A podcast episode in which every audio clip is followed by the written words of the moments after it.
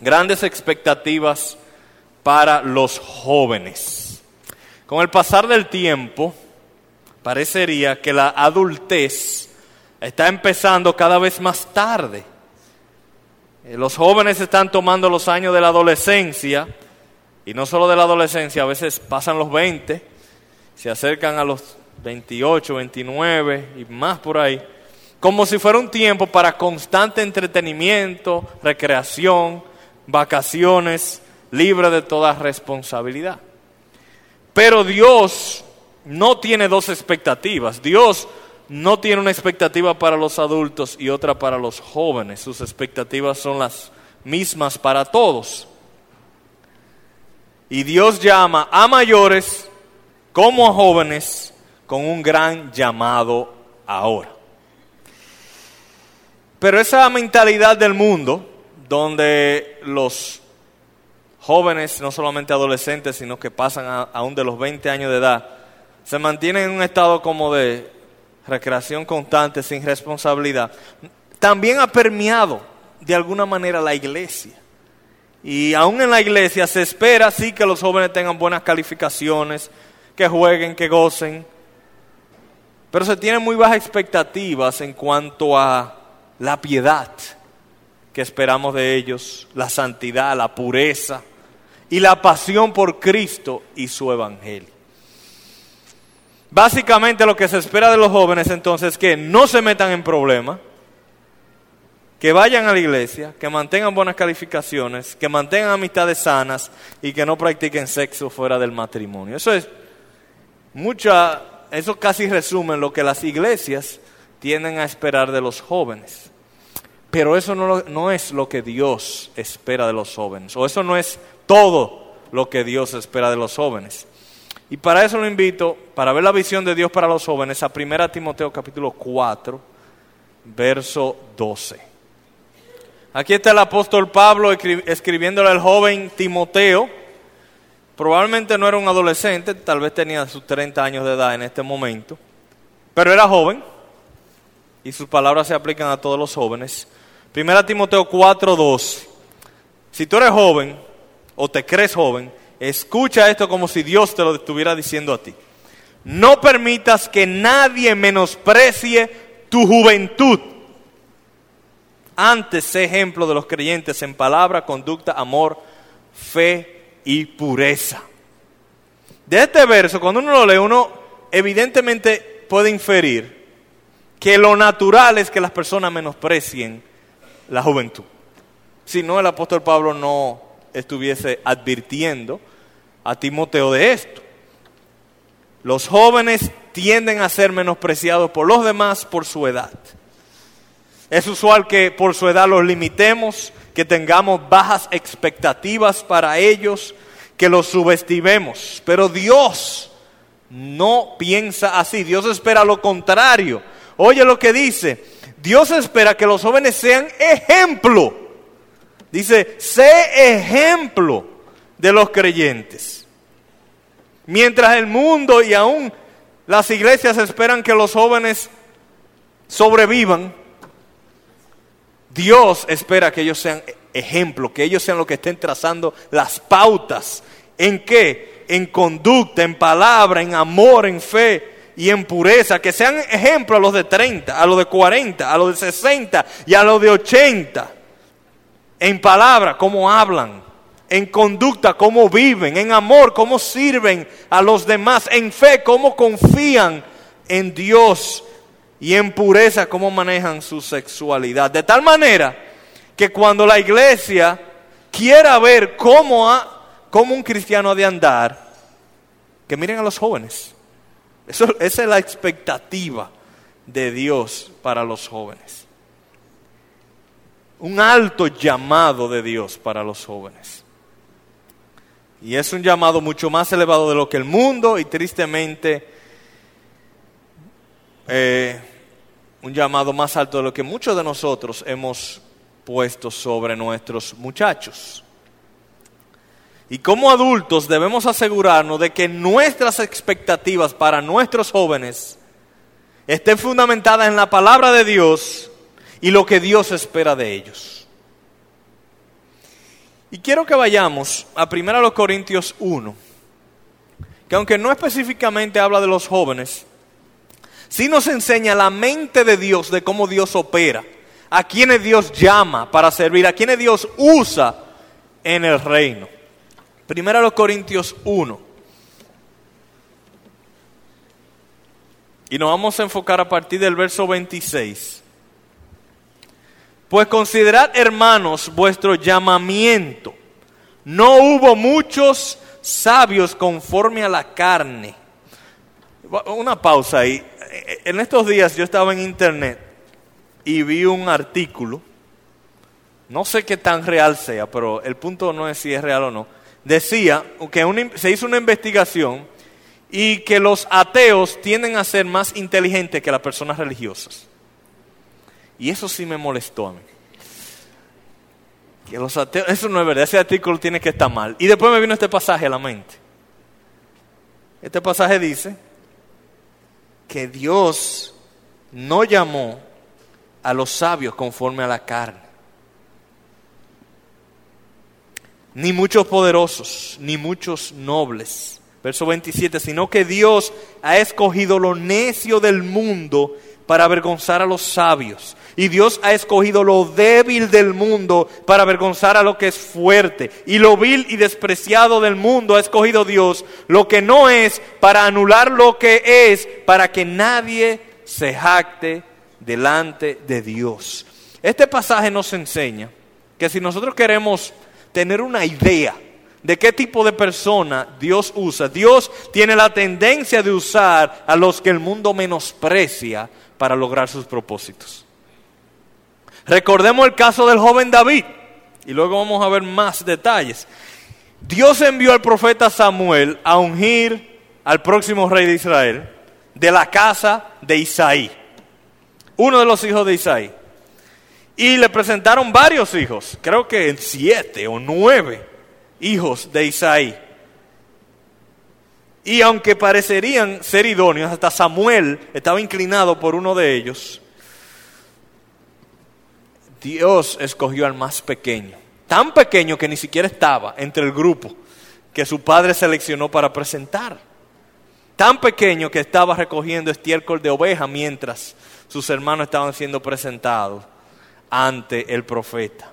Ni siquiera lo invitaron para ser considerado como el próximo rey de Israel. Y a ese fue que Dios escogió. Porque nosotros tenemos la tendencia de escoger a los que mejor se portan. Tenemos la tendencia de escoger a los más sobresalientes. Y Dios lo usa a ellos también. Pero Dios escoge a lo, a lo vil y lo menospreciado. Al que salió de un hogar divorciado. Al huérfano. Al que nadie nota en la escuela. Aquel de quien los demás se burlan. Al que no puede estar tranquilo al que sufre de dislexia, para que nadie se jacte. Como dice el Señor, porque mis pensamientos no son vuestros pensamientos, ni vuestros caminos mis caminos, declara el Señor. O sea que si, si nosotros entramos a la mente de Dios, cuando Dios anda buscando a alguien para llamarlo, para servirlo, para reclutarlo, para servir a su reino, Dios no tiene la tendencia de escoger a los más capaces, a los más inteligentes. Dios tiene la tendencia de escoger a los menos esperados para que Él reciba la gloria y no la persona que está sirviéndole. Y yo quiero que veamos algunos ejemplos bíblicos de cómo Dios escoge personas menos esperadas para lograr sus propósitos. Eh, a ver si ustedes adivinan, ¿quién es este anciano de 100 años proveniente de una tierra y familia pagana que Dios escogió para procrear un niño que sería parte del linaje de quien el Salvador del mundo vendría. ¿Quién es? Abraham, 100 años. Oye, si tú querías una descendencia como las estrellas, ¿por qué no escogiste uno de 35? Dos, un huérfano tartamudo cohibido de 80 años, llamado a liberar el pueblo de Israel de la esclavitud de Egipto. Moisés, un tartamudo para tratar de convencer al faraón que dejara ir al pueblo. Vamos a poner un poquito más difícil ahora. Un renuente y cobarde señor es usado por Dios junto a un pequeñísimo ejército de 300 hombres para derrotar 135 enemigos moabitas del pueblo de Dios. Gedeón. Eli, esta sí es difícil. Un premio al que la adivine. El hijo de una prostituta para guiar al pueblo en victoria sobre los amonitas en el tiempo de los jueces. Jefté. Apréndanse eso. el punto es el hijo de una prostituta para guiar al pueblo en victoria sobre los amonitas. En el Nuevo Testamento, el almuerzo de un niñito para alimentar a cinco mil. No esperado. Y sobre todas las cosas, la victoria más inesperada, la muerte criminal del Hijo de Dios para salvar al mundo. Que la cruz nos recuerde que Dios usa personas y circunstancias débiles para lograr sus más grandes propósitos. Si nos hubiese tocado a nosotros decidir cómo vencer al diablo, al pecado, a la muerte, a las autoridades y potestades de este siglo, ¿qué hubiésemos nosotros escogido? ¿Cuál hubiese sido nuestra estrategia? Superman. Pero en Colosenses 2, 14 y 15 se nos dice que Cristo despojó a los poderes y autoridades, esto es, al diablo, sus demonios, hizo de ellos un espectáculo público, o sea, los avergonzó de tan grande que fue la paliza, triunfando sobre ellos en la cruz. Uno esperaría que dijera triunfando sobre ellos con espada y lanza, o en lenguaje de hoy con tanques de guerra, aviones, ametralladoras y alta tecnología. Pero el mejor medio que Dios escogió para vencer a los poderes y autoridades de las tinieblas fue la cruz, extrema debilidad. Y uno se pregunta, ¿por qué es que Dios le encanta usar las cosas débiles para lograr sus propósitos? Voy a tratar de ilustrarlo de esta manera. Cuando yo estaba en el colegio, a mí me gustaba mucho jugar ping-pong. Había una mesa de ping-pong en la escuela. Y los muchachos siempre estaban tratando de, decir que yo soy mejor que tú y, y, ese tipo de cosas. Y uno le decía al otro, no, yo te gano a ti hasta con la zurda. En otras palabras, yo soy tan superior a ti que en debilidad con la zurda te gano. Y venía el otro y exageraba y decía, yo sin manos te gano a ti. Y decía el otro, no, yo sin mano y con los ojos cerrados te gano. Y el otro decía, está durmiendo te gano yo a ti. ¿Sabes lo que Jesús le dijo a Satanás en la cruz? Yo te gano con ambas manos clavadas y sangrando hasta la muerte. Así de superior a ti soy yo. Por eso es que Dios escoge lo débil, para mostrar su superioridad y que la gloria siempre le pertenezca a Él. Entonces, mientras más débil somos, más se manifiesta el poder de Dios al usarnos para lograr sus propósitos de avanzar su reino en esta tierra. Dios obra así. Y debemos entender que Dios intencionalmente y de manera soberana escoge a lo débil, a lo menospreciado, a lo olvidado, a lo demasiado viejo, a lo demasiado joven, a lo poco educado, a lo demasiado educado, para mostrar su gloria. Dios gana por medio de la debilidad, para que nadie se jacte en su presencia, sino que el que se gloríe, se gloríe en el Señor. Entonces, cuando nosotros entendemos la pasión de Dios por su gloria, porque nadie se jacte, sino que Él sea el quien reciba la gloria, nuestras limitaciones y debilidades dejan de ser un obstáculo para ser usado por Dios grandemente en la causa de su nombre. Y una de las maneras como Dios se da gloria es usando jóvenes en su causa. Es verdad que no son adultos. Es verdad que le falta experiencia, que le falta madurez, que no tienen dinero, que no tienen conocimiento. Pero aquellos, aquellos y aquellas cosas que para los hombres son razones para no usar a los jóvenes, justamente motivan a Dios a usarlos. Y así queda claro que la gloria siempre es del Señor. Ahora, como padres, como adultos, como tutores, como personas que tenemos influencia sobre adolescentes y jóvenes. Debemos pedirle a Dios que nos dé ojos para ver a los jóvenes y a los niños como Dios los ve, como una mina de oro de oportunidades para hacer brillar su gloria. Y una pregunta para nosotros los padres y los adultos. ¿Estamos nosotros obstaculizando la obra de Dios en los jóvenes? ¿Estamos nosotros siendo los que menosprecian a los jóvenes, los que desestimulan a los jóvenes para hacer grandes cosas por el Señor? Eso es algo que puede estar sucediendo sin darnos cuenta. Como padres pudiéramos ser el obstáculo o el estímulo más importante en la vida de los jóvenes. Y quiero enseñarle un ejemplo bíblico que ya les mencioné, pero ahora pueden ir allá. 1 Samuel capítulo 16, el caso de Samuel y el rey David. En este caso, vamos a ver un ejemplo bíblico donde el papá, el padre, menosprecia lo que Dios puede hacer a través de uno de sus hijos. 1 Samuel 16, a partir del verso 6, y aconteció que cuando ellos entraron, entraron, Voy a ponerlo en contexto. Samuel, el profeta Samuel, fue directamente a la casa de Isaí en Belén para ungir al próximo rey de Israel. Samuel no sabía quién iba a ser, excepto que iba a ser un hijo de Isaí. Y cuando entraron, vio a Eliab y se dijo, ciertamente el ungido del Señor está delante de él. Pero el Señor dijo a Samuel, no mires a su apariencia ni a lo alto de su estatura, porque lo he desechado. Pues Dios ve no como el hombre ve, pues el hombre mira la eh, apariencia exterior, pero el Señor mira el corazón. Entonces Isaí llamó a Abinadab y lo hizo pasar delante de Samuel, y este dijo, tampoco a este ha escogido el Señor. Después Isaí hizo pasar a Sama, y él dijo, tampoco a este ha escogido el Señor. Isaí hizo pasar a siete de sus hijos delante de Samuel. Pero Samuel dijo a Isaí, el Señor no ha escogido a estos.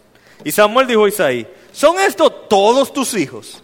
Y él respondió, aunque del menor, que está apacentando las ovejas.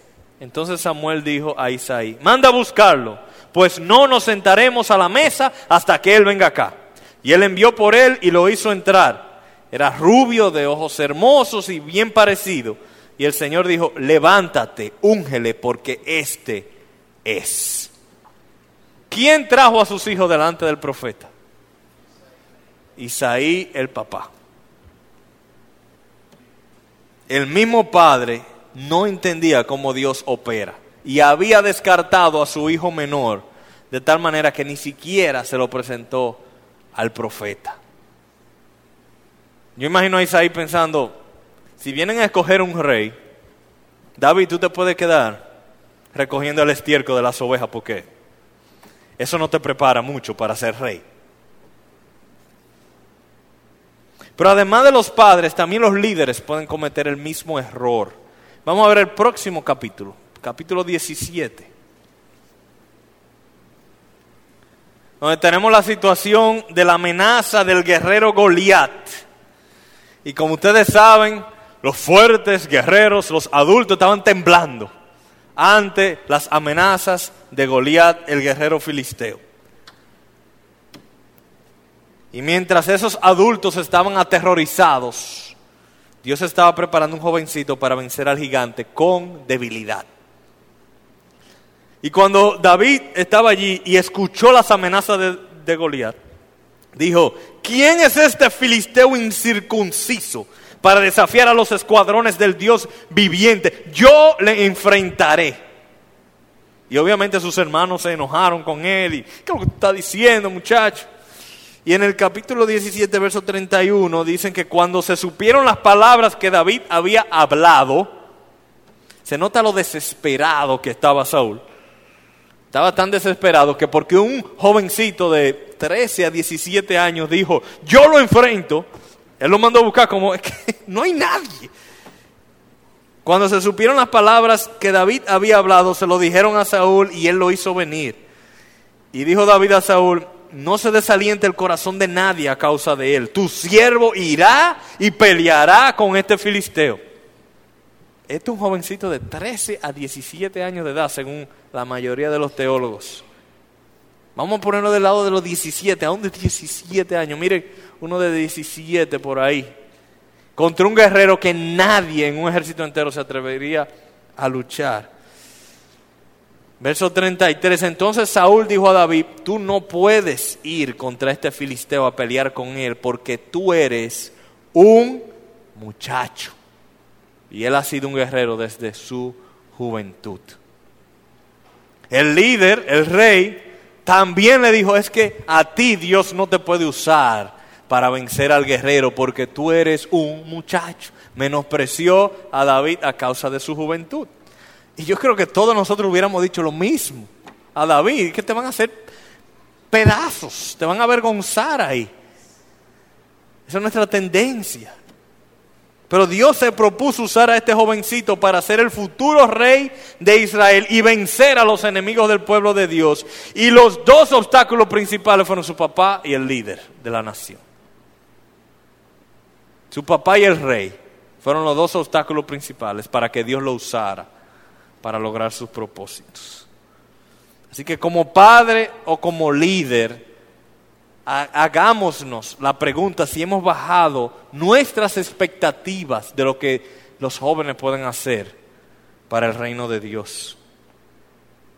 ¿Piensas que hoy día no es posible que un joven viva en pureza? No es que ya eso no se puede, eso era antes, eso era antes pero ya eso no se puede. O piensas que los muchachos de hoy no pueden vencer al gigante de la irresponsabilidad o al gigante de, de la necedad y de siempre estar jugando. No cometamos el mismo error que Isaí y Saúl cometieron. Y el punto no es confiar o creer en la capacidad de los jóvenes, sino más bien en la capacidad y el interés de Dios en usar a los jóvenes. Recuerden que eso es como Dios opera. Ahora vamos a repasar varios ejemplos en las escrituras de jóvenes que Dios usó para hacer grandes cosas. Porque esto no es solamente teoría. Hay muchos casos en la Biblia de cómo Dios usó jóvenes para lograr grandes cosas. Uno, José. Génesis 39, de alrededor de 17 años, muy responsable, administrando la casa de Potifar, y viene una mujer la esposa de Potifar, a seducirlo. Y José resiste la tentación. Una gran, una gran obra por un muchacho, por un joven. Samuel, 1 Samuel capítulo 3. Samuel vivía en un tiempo tan oscuro que la Biblia dice que Dios hablaba raras veces, escasas veces. Había mucha maldad, muchas tinieblas espirituales en ese tiempo. Además estaba rodeado por jóvenes malvados, los hijos de Elí, que prácticamente eran sus hermanos. Dicen que hasta se acostaban con mujeres en la puerta del templo. Oigan, la maldad. Usted se imagina ahí en el parqueo. La maldad tan terrible. Esos eran sus hermanos, sus compañeros. La palabra de Dios no era amada ni atesorada en ese tiempo. ¿A quién usó Dios para sacar a Israel de ese tiempo de tantas tinieblas? A un joven adoptado de 13 años de edad llamado Samuel. ¿En serio? Para sacar al pueblo de Israel de, un, de uno de los peores tiempos de oscuridad espiritual a un joven adoptado de 13 años. A esa edad profetizó en nombre del Señor y confrontó las maldades de su pueblo y fue al sumo sacerdote y se lo dijo en su cara. Tercero, ya hemos visto el caso del rey David. A los 17 años, por la gracia de Dios, venció a Goliat, guerrero temido por todos los soldados israelitas. Esther, otra jovencita, probablemente adolescente también, 17 a 19 años de edad, 15 probablemente adolescente, como le digo, y por gracia arriesgó su cabeza por la causa del nombre del Señor. A veces cuando pensamos en mártires, pensamos en hombres de 40 años, de 35 años, eh, fuerte, una jovencita, exponiendo a ser martirizada. Y aquí arriesgándose a ser ejecutada por la causa de Dios. Josías, segunda de Crónicas 34, fue elegido rey a los 8 años de edad y como a eso de los 16 años empezó la reforma de la nación de Israel, encontró la Biblia y la hizo y la puso una vez más en el centro de la adoración del pueblo. Y dice la palabra que vivió rectamente ante el Señor antes de los 20 años de edad, a los 16 años de edad. Daniel, se estima que a los 14, vamos a decir 18 años de edad, fue llevado cautivo a Babilonia. Sus padres se quedaron atrás, o sea que no está. A veces nosotros decimos, no es que si un adolescente tú lo dejas solo sin sus padres, no hay esperanza.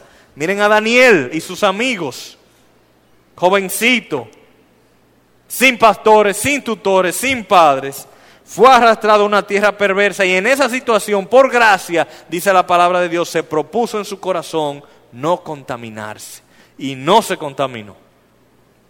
Duró años, décadas, creo que murió en Babilonia y no se contaminó. María, otra adolescente, 16 años de edad, por gracia fue escogida por Dios para traer al mundo al Salvador. Cuando Dios escogió entrar a este mundo por medio de un vientre de una mujer, escogió hacerlo por medio de esta adolescente María. O sea que el nivel de expectativa de Dios para los jóvenes es sumamente alto, muy diferente al que el mundo le pone a los jóvenes. Tenemos un Dios que hace mucho más abundantemente de lo que pedimos o entendemos. Así que hermanos, echemos fuera las bajas expectativas con los jóvenes. Y me encanta ver a los estudiantes de la academia que son jóvenes y los reportes que escuchamos de los que ya se han graduado, que también son jóvenes, y las grandes cosas que Dios está haciendo. Yo creo que, que el Señor nos iluminó providencialmente cuando decidimos orientar la academia a jóvenes, a jóvenes.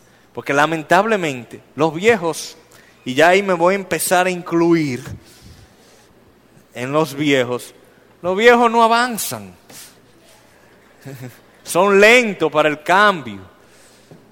Mientras que los jóvenes tienen todos los bríos para hacer grandes cosas por Dios. Así que jóvenes, no crean las mentiras del mundo. Tu edad no es un obstáculo para Dios.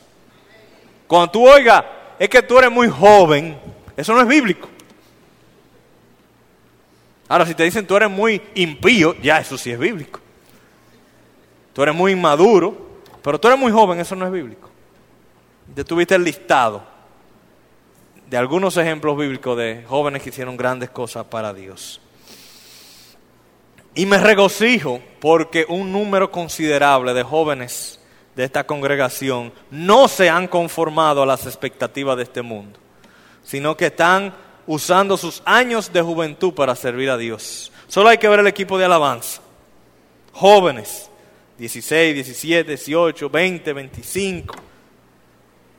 Y ese ministerio requiere muchísima disciplina. Hay que ensayar cuatro horas. Los miércoles empezamos a las cinco y media, tomamos una pausa durante el culto de oración y terminamos a diez y media, once, todos los miércoles. Y a usted le da trabajo nada más venir al culto de oración o le da trabajo pararse a dirigir en oración tres minutos. Y estos jóvenes están dando cuatro horas aquí y además en su casa ensayando. Amén. Son, ciertamente están siendo un ejemplo a los de 30, 40, 60, 80. Así que ustedes no se queden atrás.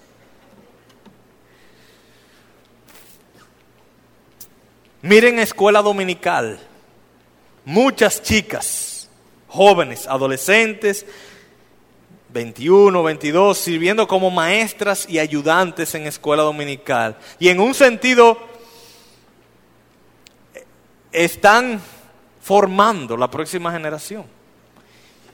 Estas jovencitas están dedicándole tiempo de preparación en sus casas. Algunos de ellos son hombres también y quisiera que haya más hombres. Pero están dedicándole horas en su casa, horas aquí. Y no es una cosa que, que uno dice, bueno, me voy a esforzar este domingo. No, son 45 domingos al año dedicados ahí, instruyendo a, joven, a sus hijos. Y sin quejarse, con alegría y con gozo. En un sentido muy real, la vida y el futuro de esta iglesia depende de cómo esos jóvenes reciben y actúen el llamado de Dios. Y alabamos al Señor porque muchos no están desperdiciando sus vidas, sino que la están aprovechando y usando al máximo. Tanto así que algunos están aquí y en escuela dominical al mismo tiempo. Ahora, joven, si tú no estás usando estos años con todas tus fuerzas para el Señor, este es el momento. No hay otro. Dice la palabra de Dios que hay que buscar al Señor en nuestros años de juventud. Tú no has visto como tu papá y tu mamá cuando tú le dicen, vamos a salir, ellos dicen, ay, no, vamos a quedarnos aquí en la casa. Los viejos son una cosa seria. Para ir al parque a predicar, ay, qué incómodo. Si es para, para cualquier cosa que le tome esfuerzo ahí, pero ustedes no, ustedes tienen fuerza y ánimo para eso. Aprovechen sus años para darle todo al Señor. Dios está llamando jóvenes en estos tiempos oscuros a hacer cosas difíciles por la causa de su nombre. Un llamado a no desperdiciar estos años de juventud y escuchar el llamado de Dios para dar nuestros mejores años para la causa del reino. Quiero terminar dándole un testimonio de una jovencita que decidió irse a África de misionera. Muy joven, no sé si 19, 20 años de edad. Y sus amigas le decían, es que yo no me puedo imaginar haciendo lo que Catherine, se llama la niña, la joven, Catherine ha hecho. Y Catherine dice, miren, yo le voy a decir una cosa. A mí me encantaría poder ir al salón todos los sábados. A mí me encantaría poder ir a la plaza internacional y comprar zapatos. A mí me encantaría ir al supermercado y escoger cualquier comida que yo quiera. A mí me encantaría dormir tranquila en una cama cómoda. Me encantaría ver una película, alquilar una película y verla con mis amigos. Me encantaría estar con un novio. A mí me encantaría eh, salir a comerme una pizza con mis amigos. Pero ustedes saben qué, me encanta más servir a Cristo donde Él me ha llamado. Me encanta más servir a estos huérfanos que me ha tocado servir aquí en el África. Me encanta más saber que estoy dando todo para la causa de mi Señor. Así que eso es lo que yo ruego de mis hijas y de los jóvenes de esta iglesia.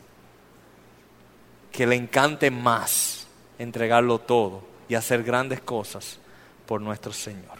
Amén.